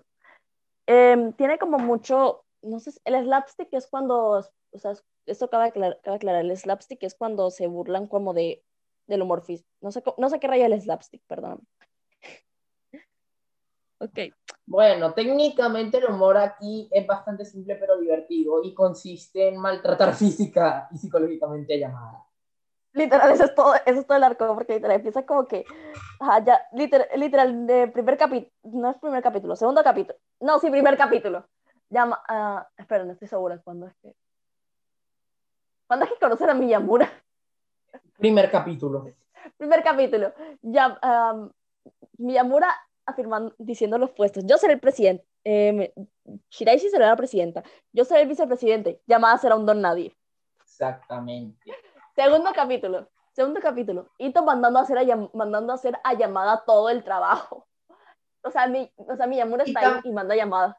Y también, y también haciendo una multi-influencia de, o sea, difamando su imagen también tenemos los constantes abusos físicos de Odaí hacia Miyamura. Sí, sobre, no, sí, es que literalmente em, todos, o sea, literal, están como que todos los manes viéndole, viéndole el desastre que pasó y solo le pegó a llamada y llamada literal es porque, porque solo yo. literal, es, lo peor es que lo dice y todo, o sea, es como que... Todas las brujas le hacen daño psicológico al pobre de llamada. No, no, no, y después tenemos también en el escena del primer capítulo, eh, esto también esto lo iba a mencionar en el segundo, pero estábamos, estábamos ahí, la escena llamada, mira, rompe la cuarta pantalla y empieza a modo, ¿por qué cambió la atmósfera? También. Es, que llamada le pasa unas vainas que yo, que yo miro y que yo veo y pienso, joda. Y yo creía que yo era traste. Ajá. Entonces, pues, más o menos podemos decir que el pobre llamada lo utilizan como, es el comic relief porque lo fuerzan a hacer el comic relief. Sí, sí güey, lo peor es como que él sabe que lo obligan a hacer el comic relief. De, ¿Por qué crees que rompe la cuarta pantalla? La cuarta pantalla, él rompe la cuarta pared. a ver, es que si rompe la cuarta... Llamada tiene la costumbre de, de romper la cuarta pared, eso es interesante. No, no lo hace todo el tiempo, pero sí lo hace como que en momentos específicos. Cosa que lo hace interesante. Ajá. Ay, el pobre llamada lo tienen de comic Ay. pobrecito. Pues sí. Ay, no, pero es que, le, pero es que sí le usan full física y, o sea, literalmente es como que, eh, como que literal es como que para hacer llamada fue una idea muy inteligente y es como que llamada a modo cállate, llamada literal está a modo cállate.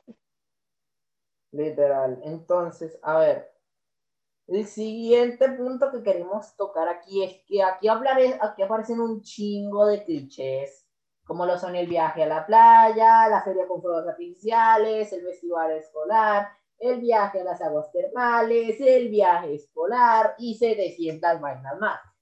Sí, no, y eso, solo, y eso solo la parte de, y eso solo la parte de clichés de, de anime, porque después tenemos los clichés de personajes. Tenemos al chico malo con la chica buena, el, el chico problemático, tenemos a, tenemos a el camino al introvertido, tenemos a la Fuyoshi, porque sí, siempre hay una Fuyoshi, también tenemos al albino gay, que después vamos a hablar de eso. Y pervertido, no se te olvide. El, el cosito dice solo albino gay. A ver, a ver, tú lo denominaste como gay, pero el tipo verdaderamente es un pervertido. Las dos cosas. Ah, bueno. En cualquier, en cualquier caso, em, sí, o sea, tenemos eso, tenemos a la Fuyoshi, tenemos al, o sea, tenemos a la tsundere, porque siempre hay una tsundere. Obvio. Sí, tenemos a la tsundere, tenemos a la, tenemos a la vieja que solo sirve para hacer fanservice, que esas son todas las viejas. No, la única vieja que solo sirve para hacer, no, la única vieja que sirve para hacer fanservice, aparte de su propósito, es Leona, porque es la única que verdaderamente está buena. Ajá, se me refiere como que después tenemos que hablar de fanservice en esta serie. Ah, y también, y también está Nene Odagiri en el capítulo de en el arco de María de María María Takiba. María Saroshima. Sí, sí, esa, esa vieja literal como que estaba ahí. Pasó un de desastre esa, esa vieja. Así que es como que. Y por esa llamada terminó golpeado. Exactamente, como ven, la comedia de este anime consiste en abusar física y psicológicamente del pobre de llamada. Exacto, exactamente. Bueno, sí, pero tiene un chingo de clichés, pero están bien utilizados. O sea, por algo son clichés, o sea, son bastante populares y aquí entran todos. De hecho, tenemos, tenemos bastante de eso. Bueno, preparen su ahorita porque este anime da para largo para mi sección. Exactamente. Bueno, empecemos brevemente con, vamos a empezar light, suave. Em, la sección Fangirl tenemos, em, para empezar, tenemos el personaje de Tsubaki, Miyamura y Yamada, bellos todos, me gustan, me gustan en realidad sus diseños. Em, tal vez el que menos me gusta el de Yamada, pero porque el pelo no me, convence, no me convence. No por el color, sino por el, como el diseño, me gusta más el de Tsubaki. Miyamura porque por el freaking hecho de que es albino, es, se volvió mi juzgando esta serie el presidente también tiene muy buen diseño y no, y no a hablar de, y no quiero empezar a hablar de, la, de las mujeres porque de eso se va a dedicar eh, nuestro querido N. Muchas gracias. Si no, no, le dejo nada porque ya estaba diciendo, le voy a, voy a, un día le dije, voy a hablar de todo el mundo aquí. Y él, entonces, ¿qué me dejas? A Leona. ¿Quiero hablar de Leona y ya? No, bueno, ya siguiendo normalito, em, tenemos en sí el diseño personal está muy bueno. De, ya aparte de waifu tendría que decir Nene Dagiri. No sé, simplemente me creo que es por el pelo morado. Y porque creo que el pelo morado y en sí como que el, el, como, o sea, el, morado se puede relacionar con, con su poder, ¿verdad? A ver, si fuera relacionado a su poder, ya tendría el pelo rosa en vez de... O rojo. En cualquier caso, sería, en, en, cualquier caso me gusta el morado, me gusta, me gusta su diseño. Em, de hecho, cuando yo la vi en el opening, yo creía que iba a ser como más, iba a ser más dulce, no lo era. era la tsundere. Pero en cualquier caso, ya empezamos a subirle un poquito la intensidad y hablemos de ships. Tenemos a Yamada y Shiraishi. Cosa bonita, cosita bien hecha, divino, bello, precioso. Confirmo. Y Toy, y Tsubaki me, pare, o sea, me, me, parece que, hubieran sido, que hubiera sido un buen ship si lo hubieran hecho, pero no lo hicieron, entonces como que, ajá, existe.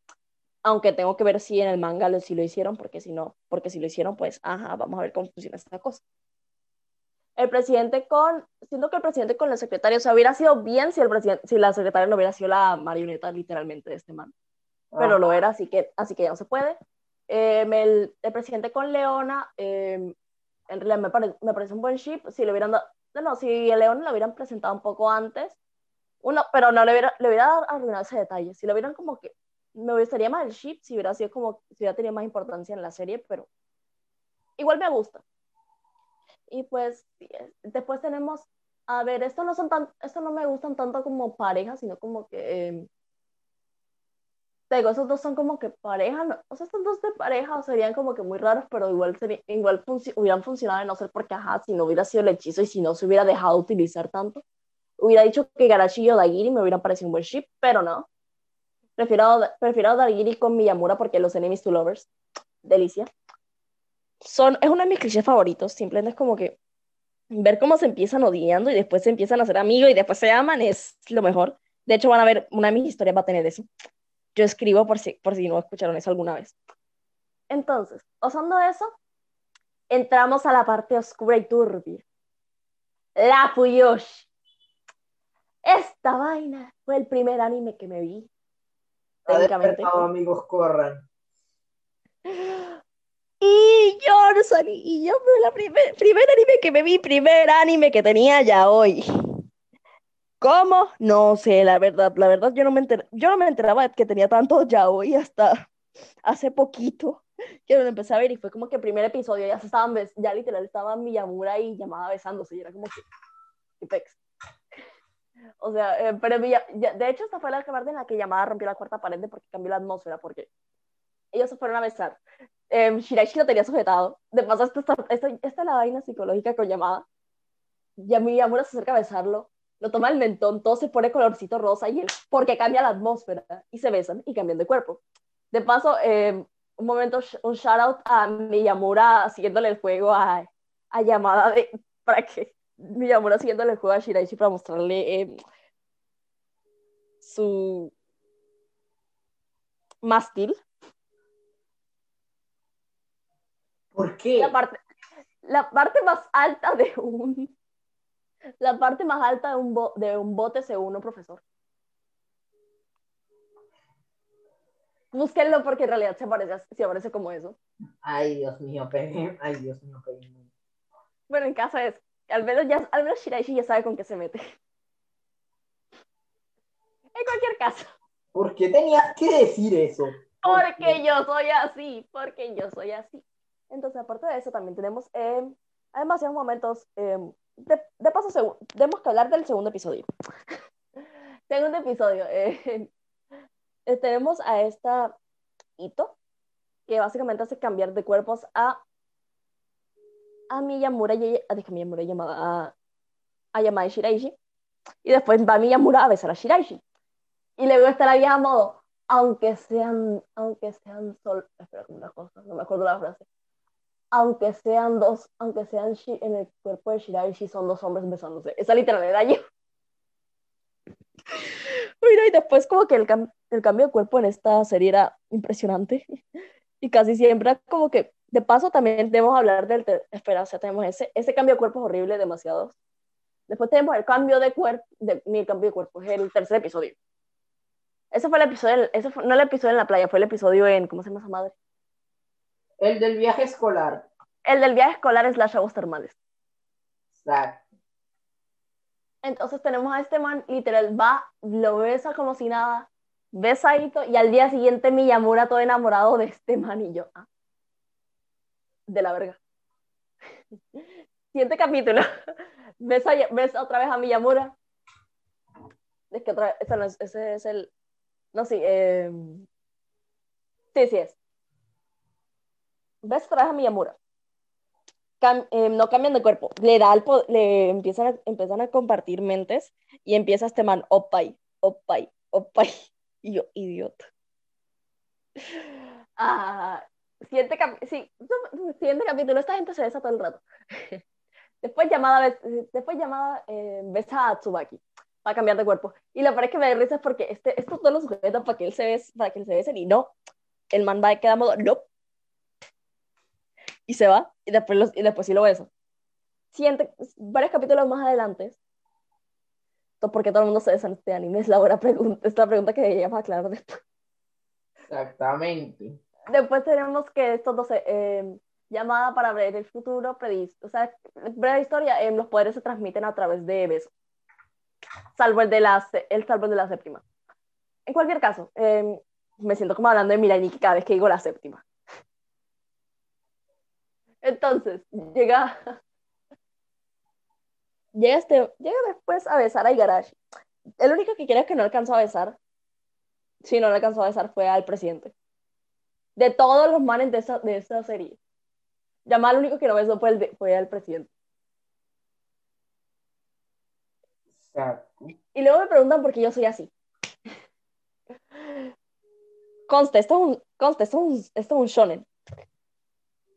Entonces llega hasta, luego llegas como que, tenemos que hablar ahora los chips, eh, los chips con llamada y los manes. Llamada con Miyamura. Chill, bacán, bromance, bonito, se disfruta. Llamado con Subaki, también se, también se entiende y es divertido, o sea, pero como que si lo, hubieran, si, lo hubieran, si hubieran traído a este man más temprano, pero después no tendría sentido. Si hubieran traído a este man más temprano hubiera sido más interesante. Me hubiera gustado ver más su dinámica. Llamada con este Igarashi, son como que eh, Igarashi y este man son como que eso, esa pareja tóxica que terminaron y simplemente no se pueden ver la cara. Pues, Después tenemos, sí, literal, eso es todo. Después, eh, si vamos a llamar con el presidente, esa vaina va a ser más tóxica, eso va a ser más, eso van a ser los alcaldes de Chernobyl. Eh, ah, y luego tenemos llamada con el señor que roba poderes. Esa vaina, esa vaina hubiera funcionado porque esos dos se neutralizaban los poderes entre sí. Simón. Eso hubiera funcionado a base en la parte de los besos. Y bueno, creo que ya eso es todo. No hablé mucho, ¿verdad? No, niña, hablaste el equivalente a todo lo que yo hablé, a todo lo que yo hablé en la sección de desarrollo de personajes. Sí, güey. Simón. Bueno, hablemos, hablemos del otro. Ahora sí, llegó la sección que nadie esperaba porque la S casi me dejó sin material, pero es la sección de diseño de personajes de N. Casi te pues, dejabas sin cositos, pero ya te dije. Y pues más o menos he de decir que las waifus de esta serie no son tan, no son tan buenas. O sea, a ver. Shiraishi sí, es buen, sí tiene buen material de waifu, pero el que la profane no va a tocar las fuerzas del cielo jamás, porque Shiraishi es siempre de llamada y llamada es siempre de Shiraishi. Y Shiraishi es un ser de luz. Exactamente. A ver, Nene Odagiri también tiene buen material de, también tiene buen material de waifu y todo. Parte que siento que es la más liudable junto con Leona de toda la serie. Y es la más interesante también. Y pues, sinceramente, su diseño me gusta. Luego pasamos a Otsuka, que lo que tiene de buen diseño lo tiene de buen personaje. O sea, su diseño es bastante regular, su personalidad no la ayuda. Y pues siento que no llega a ser tan buena waifu.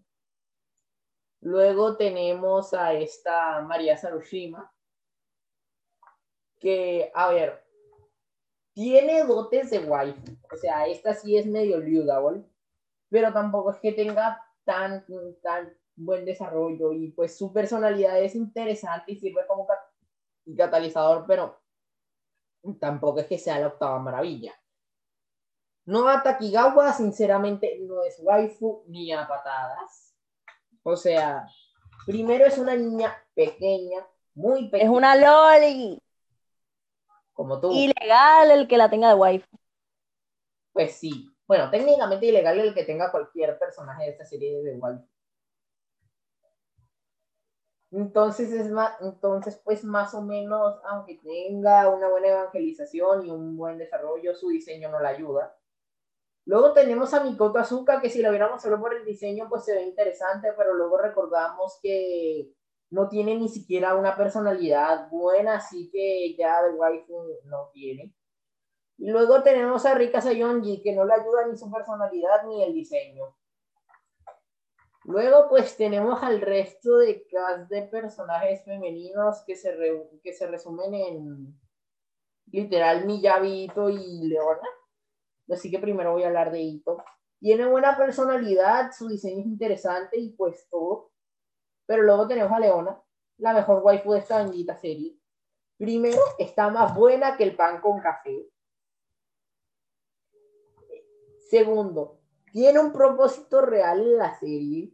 Tercero, tiene habilidades con tijeras y no las tijeras que están pensando ustedes cochinos.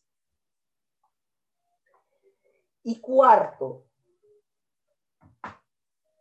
es Almina, ¿qué quieren que les diga? O sea, no tengo más razones. Me gustó porque, me gustó porque está bonita. Y también porque su propósito en la serie es uno bien importante también.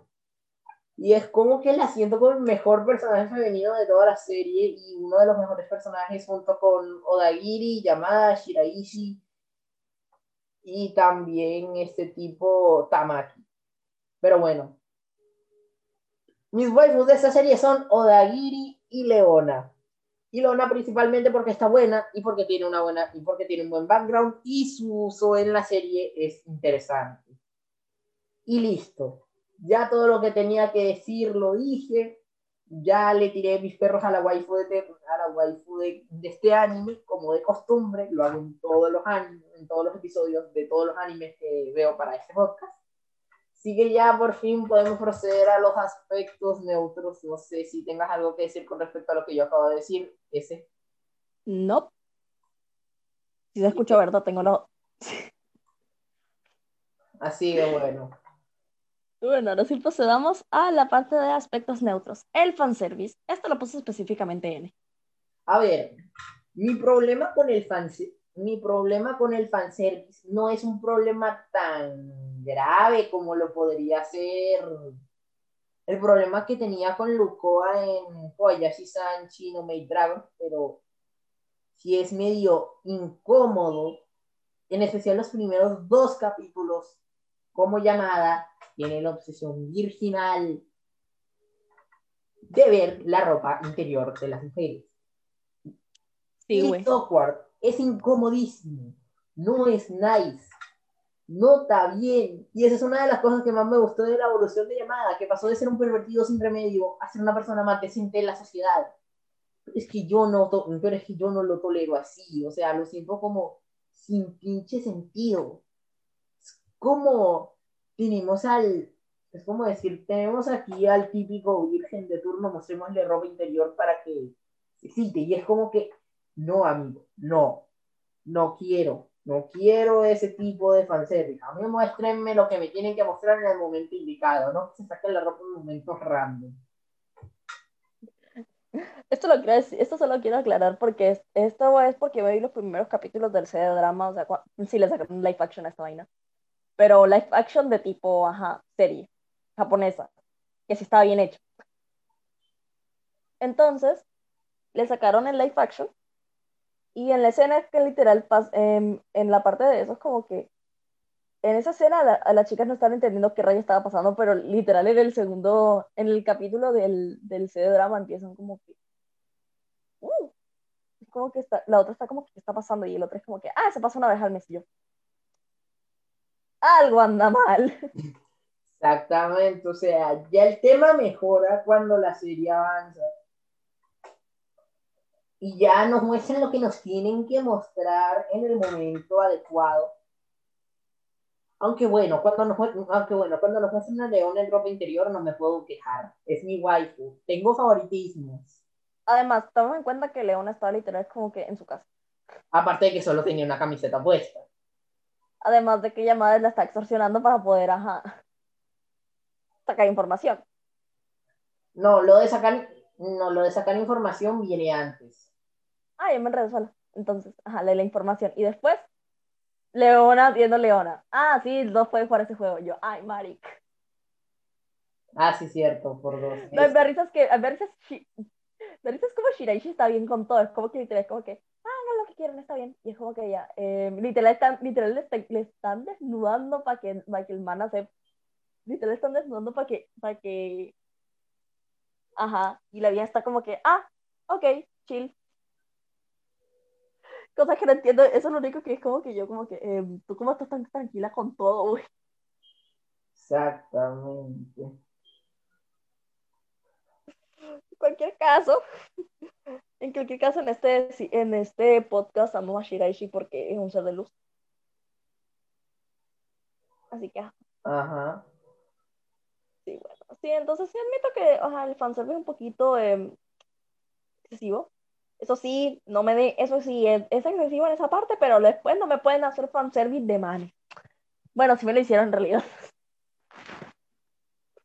Pero, pero para, pero eso fue fanservice para Fuyoshi, porque fanservice para, porque, porque no hay casi fanservice, porque fanservice heterosexuales eso va a ser imposible. Ajá. Sí, pero por razones obvias. En cualquier caso, siguiente, pasemos al siguiente punto. Pues sí, el siguiente punto es uno de los clichés que más nos gustan y que hemos visto más como un patrón en, esta, en este tipo de series. El albino gay. El albino gay. Tenemos a Kaworu, tenemos a, a Kise. A Kisearu. Ajá. Tenemos a Víctor. Ajá. Que por cierto, vayan a ver el episodio de Yuri on Ice. también, también en un futuro stream Ice Adolescence, que literal es, es, el, es una precuela de Yuri on Ice que tiene que ver con Víctor. Mi bello. es que algún día nos dedicamos a hacer streaming. También, también cabe aclarar, esto, es, esto para un futuro episodio, eh, no me acuerdo cómo se llama, no, cómo se llama, este el de, o sea, el prota del anime que nos estamos viendo. Yo literal, yo tengo, yo lo tengo tachado como albino gay, pero ajá. Ah, ok, Atsushi. Atsushi. Atsushi. Yo lo tengo tachado como albino gay, pero es porque yo, pero es porque yo lo shipeo con Dasai. Ok, bien. Bueno, eso dejémoslo para el siguiente episodio, eso dejémoslo para el siguiente episodio. A ver. Sí, entonces tenemos que aclarar esto. ¿Por qué, ¿Por qué N dice que es un pervertido mientras que yo digo que es un albino gay? Entonces, cabe aclarar que Miyamura en varios momentos ha intentado manosear a las, a las miembros del consejo estudiantil, cosa que está mal, no lo hagan. Esto solo, esto solo está, si bien hacemos esto con humor, esto lo están haciendo con humor en el anime. Eso no es humor. Está mal. Eso no, eso no es, o sea, si, si en las tratan de hacerlo con humor en este anime, por favor, no lo hagan. Eso se llama acoso sexual. Está mal. Bueno, el caso es que yo digo que es un albino gay porque casualmente, siempre, casi, sí, casi todo el tiempo, o sea, Miyamura dejó de ser tan pervertido después de eso. O sea, como que siempre que se, siempre que se hacía el pervertido, era porque Yamada estaba en el cuerpo de la vieja. Siempre. Literal, como que, salvo por, el primer episodio que está como que Shiraishi bésame, literal, todo el tiempo, el resto del tiempo, si era con llamada dentro del cuerpo de la vieja. Entonces era como que, ¿por qué? Hmm. Hmm. Y pues por eso digo que mi amor es un vino gay. Eso es porque bien tranquilo. Es un albino gay, pero pervertido. Sí, exacto. Es un albino gay pervertido. Ah, bueno, eh, albino bisexual. Hágale. Para, que, para, dejarlo, para dejarlo intermedio. Porque hasta ahí curioso. Exacto. Por último, pero no menos importante, en aspectos neutros tenemos a Meiko Otsuka. Que simplemente existe. Ay, bueno, Meiko cabe aclarar, Meiko es de nuestro combo, es, es, parte del club de manga en el, en el colegio. Eh, no tiene las mejores notas. De hecho, de hecho, cuando se llamada fue porque estaba repitiendo, porque estaba repitiendo con él. Eh, no tiene las mejores notas, no habla, es, es o sea, siento como si, si, si, o sea, si existiera, probablemente ella es la que hubiera tomado su lugar, pero tipo, ajá, porque existe y punto. Exacto. Pero al menos, pero al menos Sayonji sí tiene más participación en esta vaina. Que la misma Meiko, o sea, literal, pudieron haber, pudieron haber puesto llamada de las seis brujas bien perfectamente, si no o sea, si, aquí, o sea, ella se iba y solo quitaban su arco y hasta ahí llegábamos. No cambiaba nada. Exactamente. O sea, su poder, explicamos brevemente. Su poder es la telepatía.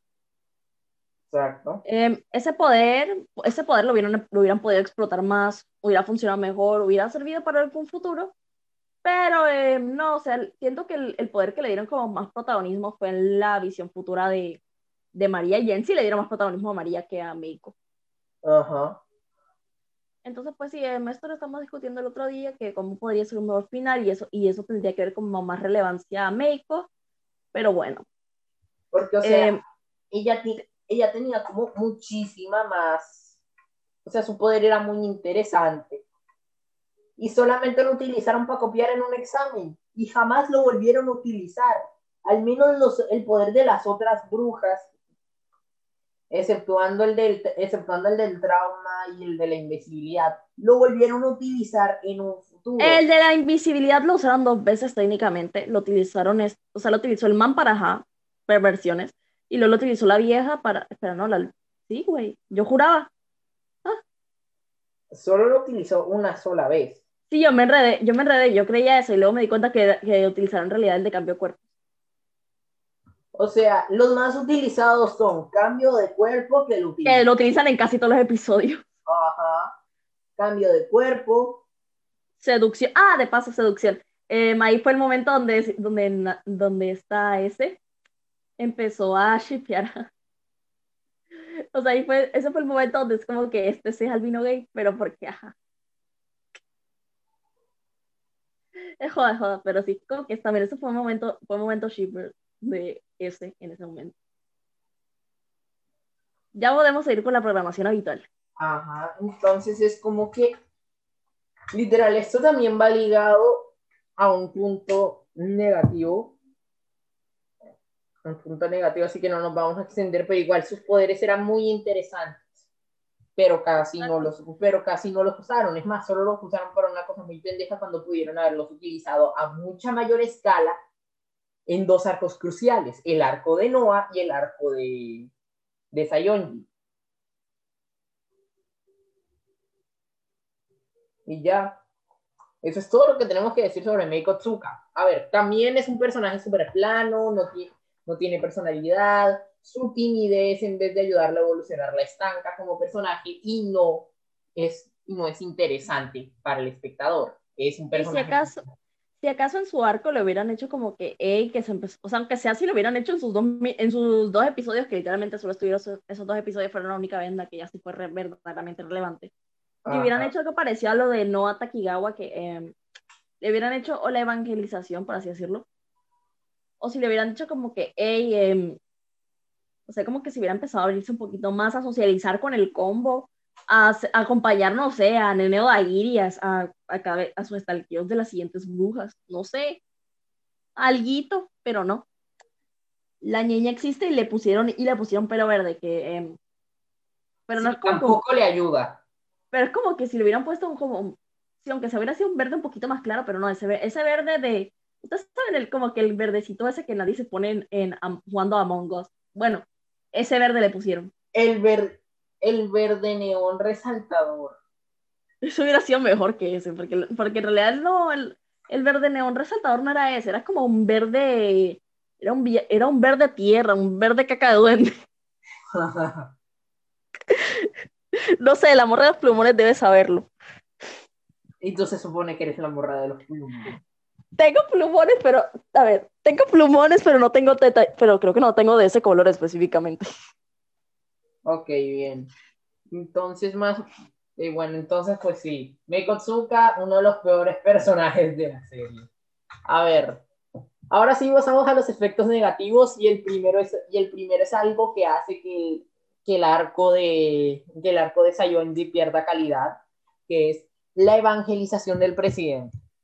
Si, no, si recuerdan bien en la parte de Rika Sayonji y Noata Kegawa en el punto de desarrollo de personajes, decimos que hay una evangelización que es pésima, pero pésima con gusto en este anime. Y es la evangelización del presidente en el último capítulo de la serie. Un poco de contexto, el presidente quiere borrar de la existencia llamada reuniendo a todas las siete brujas para pedir el deseo. Porque sí, si reúnes a todas las siete brujas, pues tienes la capacidad de pedir un deseo. Entonces, desea borrar a llamada, pero llamada, pero llamada quiere pedir el deseo de que todo vuelva a la normalidad. Entonces, entonces pues se desata una mini guerra en la que el presidente empieza, en la que el presidente con toda la información que tiene y toda la ventaja que tiene, empieza a mover sus fichas para joder a llamada. Entonces, ahí es cuando lo vemos en su punto máximo como personaje, o sea, como un villano bastante interesante y que tendría potencial para una posible batalla final contra Yamada. Pero ¿qué pasa? Cuando se reúnen todas las siete brujas y llega el, llega el presidente a la salida de esta reunión de las siete brujas, es como que de repente dice que quiere ver por qué le borraron la memoria y le dice a llamada que continúe y yo me quedo y yo me quedo como el tipo de la película de los subtítulos. ¿Qué? Eso es todo. Me estás diciendo que le estuviste fregando la vida a Yamada, Odagiri y Tamaki por dos capítulos seguidos, haciendo... Bueno, desde siempre, pero, pero de diferente manera. Esta jodía la existencia porque... Desde siempre, pero de diferente manera, pero ahora sí más directamente. O sea, me estás diciendo que fuiste un villanazo por los últimos dos capítulos para al final cagarte en tu personaje así. No. O sea, hubiera tenido como que más interés, hubiera sido, o sea, hubiera tenido más sentido el hecho de como que este man llegaba, pero no alcanzaba a detenerlo. Eso hubiera, eso hubiera quedado mejor. Y lo queda como que, y lo queda modo. Tiene que adaptarse a la realidad. Aunque, aunque técnicamente eso pasó indirectamente por Leona. Sí, o sea, eso hubiera, o sea, Leona si no se hubiera, o sea, se hubiera encontrado con él, pero hubiera quedado como que medio el vacío y como que, ¿eh? Ajá, que ¿quién, eres, ¿quién eres tú? Y le he quedado como que con esa duda, pero al final no como que no le daba tanta importancia. Y después sí le, y después quedaba modo, Leona, Exactamente, que después de eso se, después de eso se diera cuenta de que la chica que había visto era Leona y que la había salvado y toda la vaina, pero no, tenía que cagarse en el personaje del presidente justo en el último capítulo y no, y no, ¿por qué? Y eso me molesta, porque pudo haber sido una vaina súper interesante, pero al final se cagaron en todo. Y pues ya, tenía que desquitarme con eso sí. Ahora, entonces, ahora sí, pasemos al, al siguiente punto, que es Mikoto Azuka, alias el peor personaje que pudo haber pisado la serie. Primero. Y eso es mucho decir, considerando que tenemos a Meiko. Ajá, a ver. Mikoto peca de lo mismo que peca Meiko. un personaje poco interesante, con pocos, con pocos diálogos. Pero la diferencia es que sí tiene un buen diseño de personaje. Pues sí, pero técnicamente las falencias que tiene Meiko Tsuka, excepto el diseño de personajes, esta vieja la lleva al máximo, siendo literalmente el perro faldero del presidente del Consejo Estudiantil. Cosa que sinceramente no me, cosa que sinceramente no me gusta para nada, porque la hace ver como es una marioneta y no es interesante. Ella vive, ella vive única y exclusivamente para complacer al presidente y no tenemos ni idea de por qué. E, ella decidió quitarse su poder de invisibilidad y no tenemos ni idea de por qué. Técnicamente este personaje existe por existir, no tiene una razón de ser, no tiene trasfondo, no tiene desarrollo. Como que, eh, aunque sea, le aunque sea, si le van a hacer plan, aunque sea, aunque sea como que, eh, aunque sea que fuera más interesante, aparte de eh, tener buenas habilidades de combate, que no sé de dónde rayos salen, técnicamente ya existe por existir, tiene cierto poder porque lo tiene, y está allí tan simplemente para servirle al presidente y para joder a llamada en los últimos dos capítulos. Y técnicamente eso es todo lo que hace durante toda la bendita serie. Porque al final, porque al final termina accediendo porque el presidente lo evangelizaron y ella sin el presidente no es nada y es un personaje sumamente plano, dependiente. Como que, aunque se hubiera esperado como que la vieja la vida literal, como que tuvieran que, o sea, un capítulo más solo como que sea tratando de encontrar otra vez a la vieja como que, y ella modo, no.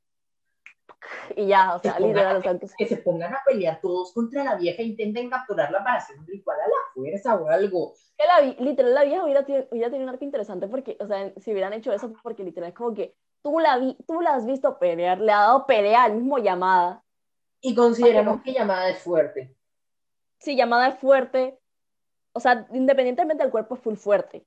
Ella le puede haber dado pelea a llamada, le da pelea a llamada varias veces, o sea, la vez que intenta pensar al presidente, la vez que, la vez que básicamente que se cambia de cuerpo con Shiraishi. Le puede dar pelea fácilmente. Y llamada es como que el que mejor, le, el que mejor pelea de toda esa vaina. Le puede dar Entonces, eso es lo que... Mira, es interesante como que un momento, ese momento de jorobada de Notre Dame, que estaba eh, Esmeralda y ve un montón de gente, y es como que, un, dos, tres, cuatro, cinco, como, aquí tenemos 10 personas y solo estoy yo, oh, pobrecita, se saca, se saca, se limpia las lágrimas y pum, se desaparece y le da pelea a todo el mundo. Eso hubiera sido interesante. Aunque sea así, no le va a tener. Es una escena de jorobado en Notre Dame, que está ya como que pobrecita de mí, mucha gente contra mí, y después, pum, se desaparece, le da pelea, hace estrategia, yo no sé qué, no sé qué rayos tiene Esmeralda, pero es perfecta y punto. Exactamente, o sea, hubiera quedado 20 veces mejor que lo que hicieron al final. Siendo por eso que el, siendo por eso que el presidente y Azuka, junto con Meiko Tsuka, son los peores personajes de esta. The Unholy Trinity. Exactamente. De este anime. Entonces, pues ya para, ya para llegar al último punto, tenemos el desperdicio de poderes, que era de lo que estaba hablando cuando, cuando hablamos de Meiko Tsuka. Porque sí, técnicamente los únicos poderes que fueron verdaderamente relevantes para la trama fueron el de cambio de cuerpos el y el de seducción. De resto, o casi no los utilizaron o solo los utilizaron verdaderamente en su propio arco. Sí, exacto. O sea, por ejemplo, eh, o sea, el caso que sí hubieran dicho como que utiliz o sea, que sí agrego el que sí utilizaron también, no bastante, pero sí utilizaron como que más seguido también era el de ver el futuro. Que de hecho fue, de hecho esa fue la parte en la que... Sí, el de, ver, el, ver el futuro se me olvidó. O sea, seducción, cambio de cuerpo y, y clarividencia. A ver, los siguientes, los siguientes poderes que quedaban, o sea, literal pusieron los, los primeros, si, si quitamos a Meiko Tsuka, utilizaron los primeros tres poderes, porque tenemos... Eh, a ver, el de la, la, tenía potencial. Desperdiciado. Pero no, lo utilizaron, solamente lo utilizaron para copiar en un examen, cosa que se me hace rechimba. Aunque si tuvo su, aunque tuvo su propósito, no, aunque tuvo su propósito, pudieron haberlo utilizado en infinidad de situaciones más para hacerlo 20 veces mejor. Luego tenemos a eh, Noata y ver el pasado traumático. Eh, ese, tenía sentido, era dentro de su arco, porque em, en general, ¿qué ¿de qué te sirve ver, el, ver los traumas de la gente, salvo por extorsiones y para tener un trauma tú mismo? Exactamente. Eh, la invisibilidad eh, lo utilizaron literalmente solo para verle, eh, ni siquiera lo utilizó la misma bruja, lo utilizó el que le robó el poder para ver los calzones de una vieja. O sea, Tamaki. Tan solamente ah, y para... Ah, y para, y para perseguir a todo, y para ver a, observar a todo el combo en el, mientras cazaban a las brujas. Exacto. Y también tenemos el de la invisibilidad, que sí tuvo su papel importante, el de, la, el de borrar memorias, que este sí tuvo su papel importante, pero es, pero, o sea, fue mucho más secundario y lo sentí como que algo bastante más nerfeado. Entonces, pues más o menos, pues más o menos vemos que solo se utilizaron tres poderes de técnicamente los tres personajes femeninos más importantes de toda la serie, o sea, Shiraishi, María Sarushima y Odagiri. Y también Leona, pero Leona no tenía poderes. O sea, técnicamente Leona con el poder, de, técnicamente si Leona hubiese quedado con el poder de la telepatía, hubiera quedado increíble tú tienes un problema con Leona, no lo digo por, solo en general tú tienes un problema con Leona, no porque sea, no, no porque, ajá, no, o sea, no porque, o sea, sí, en siete te gusta mucho Leona, y, pero yo estoy de acuerdo contigo, siento que con Leona hubiera funcionado como que, imagínate que, hubiera, que o sea, el beso con llamada hubiera terminado como que modo pendejo. Ajá, aparte de que también, de que también hubiese sido muchísimo más interesante, el hubiese sido muchísimo más interesante que si hubiese sido el sexto poder en vez del tercero. Y ya con Leona, porque Leona es un personajazo y le hubiese quedado increíble ese poder. Así es. Yo imagino que Meiko con el poder de la invisibilidad hubiera sido más interesante. Porque, tipo, se hubiera tratado de robar la respuesta. Aunque sea, hubiera, hubiera dado una situación más divertida. Aparte de que también aparte de que también hubiese, aparte de que también hubiese sido más interesante como una especie de, como una especie de, ah, una especie de final alternativo en el que se estuvieran reuniendo todas las brujas y tuvieran que averiguar dónde estaban las, dónde están las brujas. Pero Meiko con su poder de invisibilidad, con su poder de invisibilidad, como que se haría invisible y los haría invisibles a todos, de alguna forma que no sabría, de alguna forma que no sabría cómo, eso se alimentan los mangakas.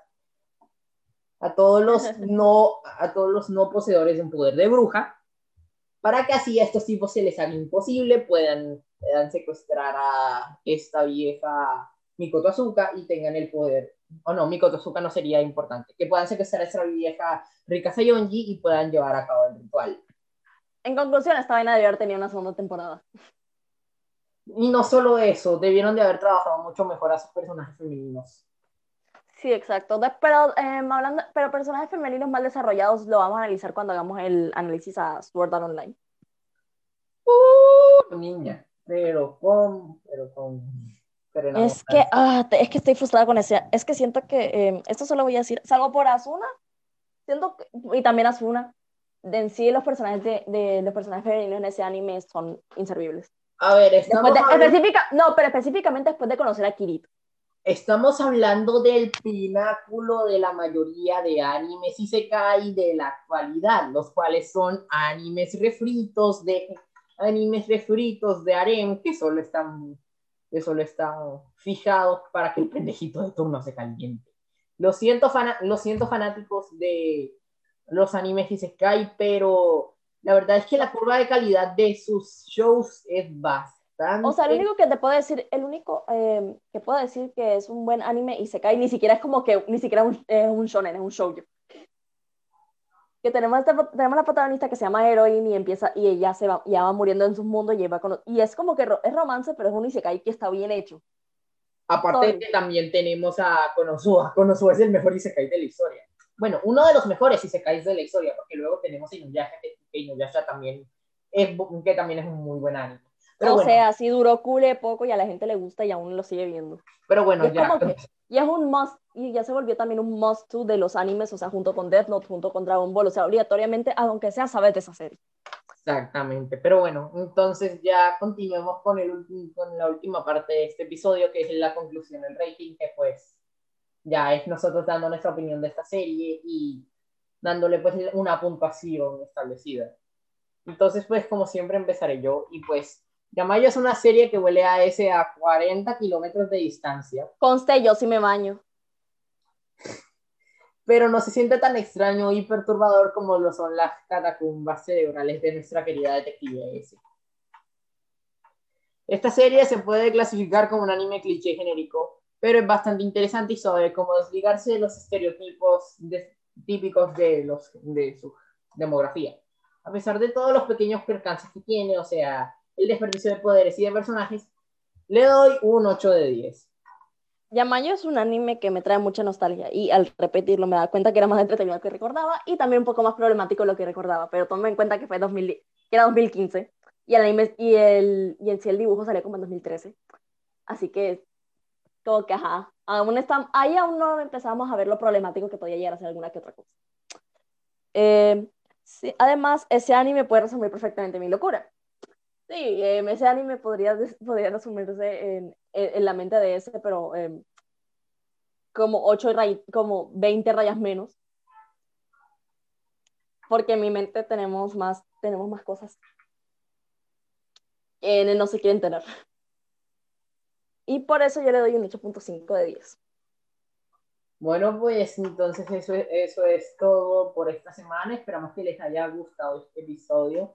No olviden seguirnos en Instagram, estamos como arroba Reviews y también entrar a nuestro server de Discord, que es la agencia de detectives Ryusaki. El link está en nuestra bio de Instagram, así que les agradeceríamos que también escuchen nuestros otros episodios, excepto los, las cinco ovejas negras que les vamos a hacer el remake, el remaster ya para el aniversario. Y pues en estos días estaremos publicando en, en Instagram pues los próximos animes que estaremos reseñando y pues algunos alguno que otro spoiler de los aspectos técnicos que se vienen. Pero bueno, ya no les dejaremos más spoiler y esperamos que, ten, esperamos que tengan pues una bonita noche. Y pues también recuerden que recuerden seguir investigando tanto como nosotros lo hacemos para hacer este contenido auditivo y nos vemos la próxima semana con un análisis a Bungo Stray Dogs, así que espérenlo. Y pues ya sin nada más que decir, NIS se despiden. Adiós. Adiós.